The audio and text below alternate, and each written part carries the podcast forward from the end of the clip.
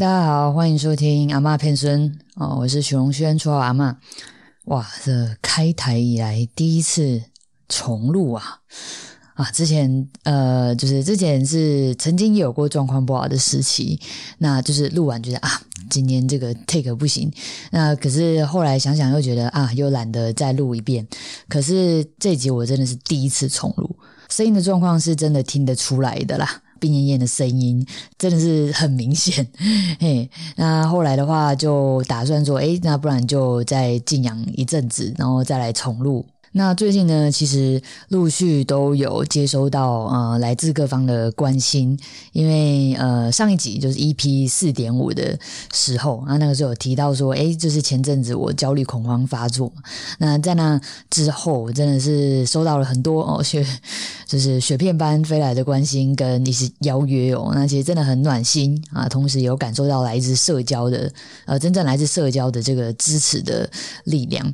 嗯，那不管是心理还是是生理的一些疾病，其实都有类似的一个模式，叫做啊 biopsychosocial 的这个模式哦哦，那很暖心的是，呃，就是有一位听众哦，其实就是我朋友啦，对。呃，就是他在我就是那个时候 po 文，哎，看起来一整个就是就是非常脆弱的状况下，他就哎传讯息给我，他就跟我说，前面两集我们特别去介绍一些呃，就是心理健康啊，还是说呃有关于智商相关的一些内容哦，他觉得真的是有受到很大的帮助哦，像这一类的 feedback 就真的是创作者的哦力量的泉源，听众们觉得说，哎，就是我讲到的东西内容有派。得上用场的地方，那在诶，我又在收到那个回馈，就可以马上哦，在燃起这样再做十集的那个动力哦。Podcast 对现在的自己来说，也比较像是社交上的附件嘛。也欢迎听众们，呃，如果有类似像这样的经验，诶，你真的听。呃，你真的在听节目的过程中哦，在某部分觉得对生活有帮助的听众，那也可以多多到哦我们阿妈骗孙哦骗孙的 Apple Podcast 的节目留言区啊，给一些回馈哦啊，要直接丢讯息到 IG 或者是信箱也都是可以的。那那我们事不宜迟哦，就来开始今天的节目内容哦。诶，在开始之前，是不是有一件事情忘记？哦，对对对，忘记忘记播音乐哦，来，音乐可以慢慢慢慢大声，慢慢大声。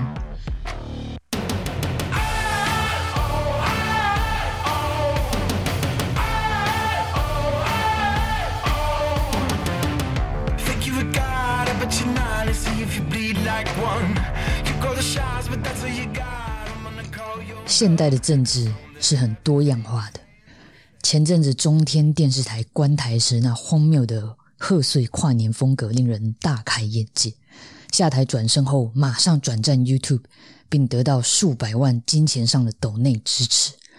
大众也早已习惯于政治人物用诙谐、充满时事梗，甚至 cosplay 的方式来博取关注。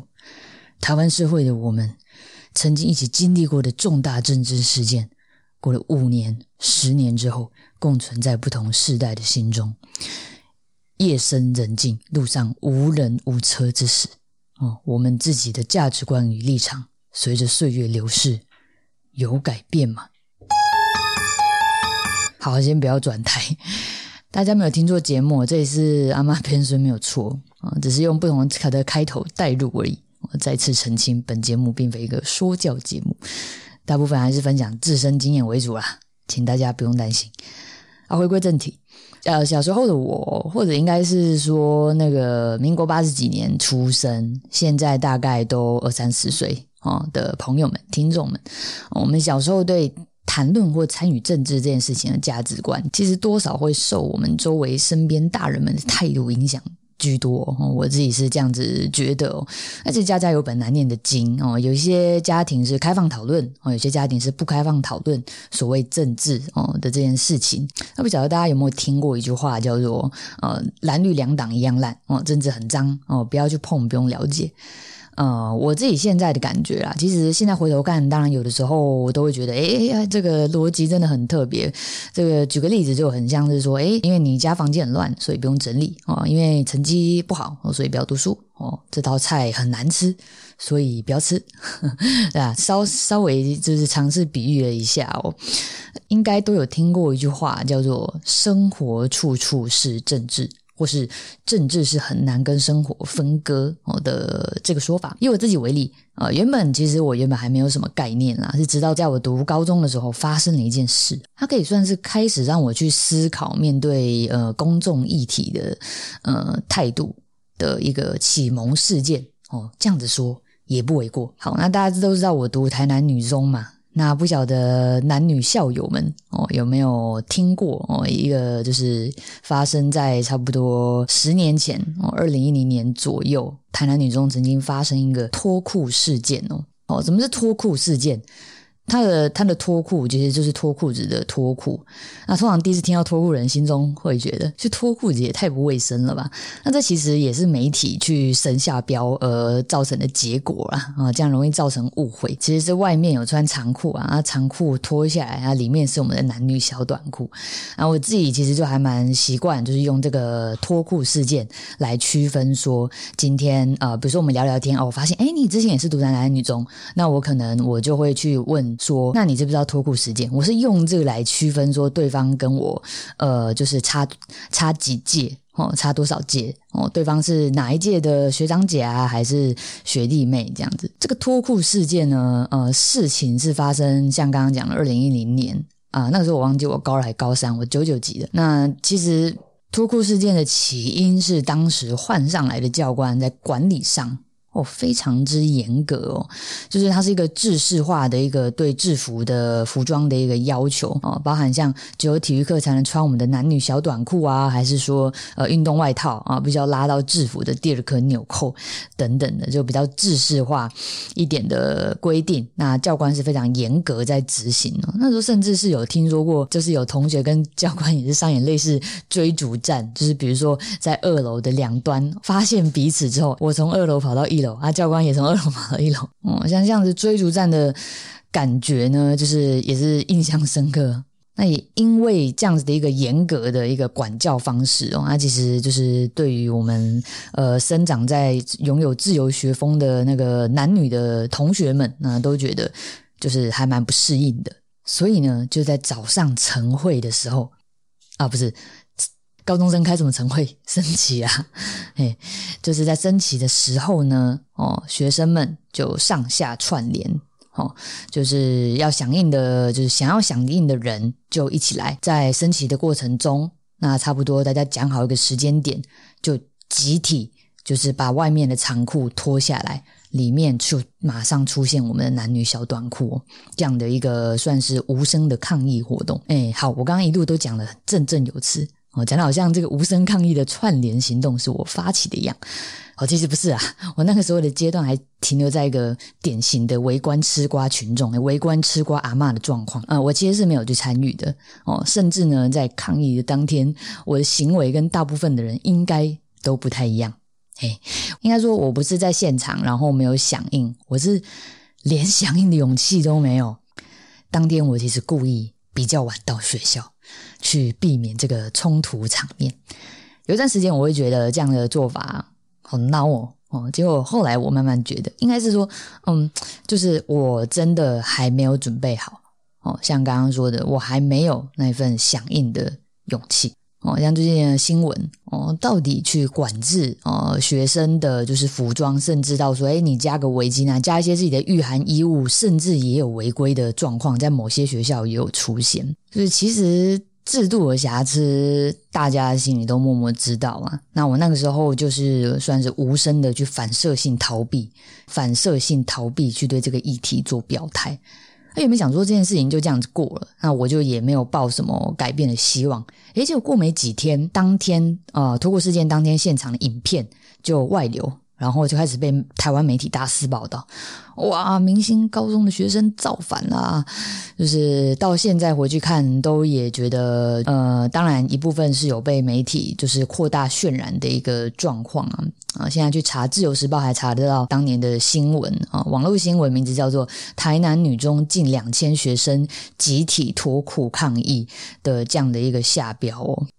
哦，接下来几个礼拜，校门外就不只会出现哦 SNG 车啊，校园内呢开始有记者，开开始会带摄影大哥，呃，就是两人一组进来采访，哦，真的是获得了想象之外的呃媒体效应哦。慢慢后来这个效应也开始发酵。身为呃就是事件发生当时在学的学生，至少我啦，那个时候其实心里也是非常震撼的。诶，原来。这样的议题会被大家这么关心，甚至到最后，呃，社会风向就大部分来说也算都是支持的声音哦。那在经过这样的一个就是事件扩大讨论的状况下，校方就在几天内召开紧急会议讨论。那我去查了一下，开放啊，说开放其实是开放在校内穿短裤。哦啊，就是还是没有，就是跨过那个就是出入校门自由衣着的一个部分，就是算是阶段性的，诶，就更在扩大了啊，就是当时的一个衣着的一个规则的松绑哦。不过在出入校门的时候哦，还是要以正式服装为主哦，这是那个时候的规定。这故事告诉了我们什么呢？呃，第一点也是最重要的一点，就是男女小短裤真的很好穿。穿过的都说赞，这不开玩笑，真的是算是有到名闻遐迩的程度。讲名闻遐迩，我觉得也不为过啦。晚上都可以当睡裤穿。呃，大部分的人都不止买一两件。然后我上大学啊，在大一的时候还看到，哎，同班南一中考进来的同学，怎么会有人穿男女小短裤在打排球？好穿到这个程度哦，算品质保证。所以说，现在如果要取名当年发生的事件啊，其实就是我不会叫它脱裤事件，我也不会叫，哎，可能有人会叫它叫男女学运啊，我也不会叫男女学运，我会把它叫做守护男女小短裤之战。啊，另外一个角度来说呢，这件事情对我的影响，是我自己对于处理公众事务的一次印象蛮深刻的经验。虽然还只是身为一位旁观者，但慢慢去体会到说，诶，今天我们发现一个问题，我们就提出来，让各方一起来讨论。那当制度内的反应未果的时候，哦，你可能可以做的一些公民抗议行动，这样的一个概念，在那个时候算是初步呃，在潜移默化中，就是给我这样的一个影响。对这段历史有兴趣的听众哦，这边特别推荐。另外推荐前几年在男女百年校庆的时候，呃，那时候办了蛮多讲座。其中一场讲座里面，朱家安呃，对于本次事件，那也有去做一个就是其中讲座的一个讨论。连接我放在 show note 啊备注栏的里面哦，大家可以再连过去，是一个 YouTube 影片的后半段啊，大家可以再参考看看。我还蛮喜欢。以上呢，就是我在高中比较特别的经验。哦，那在大学时期前半发生的太阳花运动呢？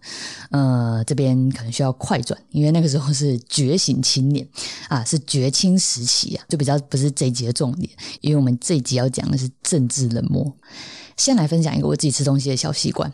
我其实还蛮不喜欢别人逼我吃东西的哦。先讲结论，呃，这其实是要追溯到我小时候我小时候曾经跟家人啊亲戚去吃牛肉面哦。当年要吃的时候，可能是诶肚子痛不舒服吧，就吃不太下。那通常你看到一个坐在桌子旁边 get 塞饼的小朋友，正常状况下你理论上都不太想靠近嘛。可是呃那个时候不是正常状况，那个时候是跟家人亲戚吃饭，所以亲戚们实在是太热情了。看我吃完第一轮面还剩那么多，他们就一直说哦哦。龙轩再多吃一点啊！龙轩再多吃哦，个假瓜个假瓜，导致现在仅存的创伤记忆，你知道，就是嗯，就是到最后肚子又饱又痛这样子。那这跟政治冷漠有什么关系？我自己其实呃，在刚刚讲到的，就是绝青时期啊，心里偶尔会有比较极端的想法，是呃，我会很讨厌对政治冷漠，或者是对我自己关心的议题不在乎的人，甚至我那个时候会想要逼对方去接受自己的看法。是曾经有这样一段时期，可是我后来发现，其实可以不用这样子。那这个有两个原因啊。那第一个是因为到最后痛苦的会是你自己，呃，你不是用沟通的方式，你是逼对方去关心政治，就很像去逼人家吃牛肉面哦。这比喻还可以吧？哦，那第二个是，嗯，后来诶，有段时间，其实我自己真的就变成一个政治冷漠的人了。呃，那是发生在大学的后半段，就在呃太阳花发生完之后，我们医学系啊，在那个时候还是七年制哦，要读很久嘛，所以我就切两段来描述，差不多在大五大六到毕业的这段时间。我们花的大部分时间，其实就会越来越多在医院里面嘛，临床的事情就越来越多。就在这个繁忙的时间点，我觉青的哦，我觉醒青年的副作用就出现，啊，主要症状就是就会越想越呕，哇，以前经历过的学运经验哦，虽然说那个时候是暂时挡下了福茂没有错啦，但是。在台湾的整体政治环境看起来都没有实际上，哎，马上就是变好，马上那种就是进化哦，马上向上提升的结果，就觉得很无力，就没有力气再去关心。这是一个所谓没有马上看到好结果，我就不要玩了的这种感觉。现在回想那个时候是在闹什么脾气？奇怪，一个力道拿捏不好，觉醒青年，然后这马上就会变成冷漠青年，绝青变冷清。然后那个时候只能说，嗯，爱的反面真的是冷漠啦。哦，在那段时期发生过什么社会事件啊、政治事件啊、哦，公众事务，我现在其实全部都想不起来。一整个就是跟那个时段的社会脱节的一个状况。那关于政治冷漠啊，其实呃要讲还有另外一个可以聊的哦，不晓得大家知不知道啊？日本的投票率其实。近年都是蛮低的。举例来说，二零一九年他们遇到了他们十二年一度的呃统一地方选举啊，跟参议院选举刚好重叠的一年。呃，简单来说就是，哎，你去投票，你一次就可以投就是两个哦。在里面让人跌破眼镜的是，呃，就是参议院的投票率很低哦，不到一半哦，是跌破五成的投票率啊，就四十八点八 percent，意思是说，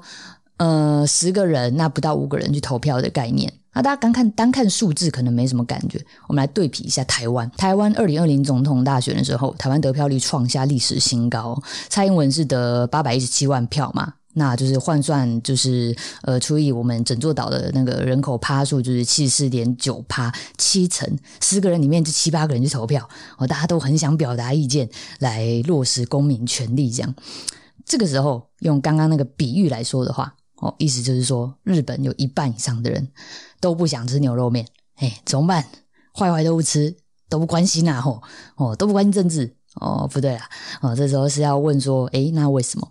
日本其实它是面临高龄化跟少子化，哦，那老年人占比提高，就很多年轻人会觉得，哎，自己的意见。哦，就是我投了也没有用啊！我这他他们他们的人越来越多，我投了一定输啊的这种，认为自己的意见不被采纳，投票也没有办法改变现实的这种情形，所以就很多年轻人就真的就是放弃去投票。呃，可是这个其实还蛮可惜的，因为相对下来，哦，你没去投票嘛，有投票的人，他一票的分量相对就真的变得更重的这样的一个恶性循环，就还蛮可惜，最后就真的就是失去了自己表达意见的一个权利了。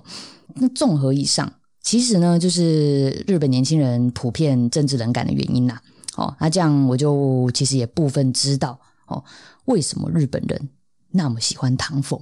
嗯，啊，唐凤是我国现任的数位政委嘛。哎，那如果我是日本年轻人，我其实也会很喜欢呐。不管是在推行政策的时候啊，他用活泼的推广方式，或者是今天跟民众沟通的方法，哎，都好新哦。要比起来，就是说，哎，你不吃牛肉面，我就不责备你，我就换个汤头。变好吃了的这样子的一个状况来面对哦，真的是还蛮厉害。日本人喜欢唐凤到什么程度呢？喜欢到日本的出版社都去帮唐凤出书。前阵子上市有一本书叫做《唐凤》哦，就是呃，就是唐凤的名字。唐凤，我所看待的自由与未来的这本书呢，其实就是日本的出版社主动去找人开始来呃去侧写唐凤。哦，先说我自己也很喜欢这本书，我特别写一篇在那个 blog 里面，有兴趣的听众们啊，可以加到资讯栏那边啊，我把资讯放在那边。好，那今天的片孙就差不多先到这里啦。今天是比预期上的就是录制的时间是比较短哦啊，不过没有关系，内容还都是满满的诚意啊。好，我们来总结一下今天的片孙重点哦。哦，第一点是，呃，往事回头看，总是天真烂漫啊。很常说，现在自己回去看自己最热血的时候，自己的决心时期，都会觉得啊，好傻，好天真。但其实如果没有那一瞬间热血哦，倒也不一定能够长成现在的自己，真的也是很值得的体验呐啊！第二，讨论跟沟通为什么不想吃牛肉面这件事很重要。好，不管是呃今天拿来比喻，就是关心政治的部分，还是说你真的去吃牛肉面这件事情也很重要。所以说没事就不要逼别人吃牛肉面。好啊，对方可能吃素啊，可能吃不下去啊，可能。是不想现在吃啊，原因很多，那就是不要去逼，不然的话你自己也会很痛苦，对啊。比如说我今天遇到一个政治的默契的人，就是其实我心里会想说啊，哦，我自己真的有过这个时期，原来你是在那个时期的人，这样子，好，他现在就是处于这个状态，他现在就是处于这个时期的人，哦，我也有过，哦，就比较不会去批评了。好，pension 孙最后一点就是男女小短裤真的很好穿。赞哎，好，你喜欢本集内容的话，你可以到 Apple Podcast 评分哦，也可以到就是 Apple 的留言区留言啊，告诉我你喜欢今天节目里面的哪个地方啊，也可以把这集介绍给介绍给谁哦，介绍给一个也喜欢男女小短裤的朋友。好，那就先到这边啦。嗯，我是许荣轩啊，绰号阿妈，我们下回见喽。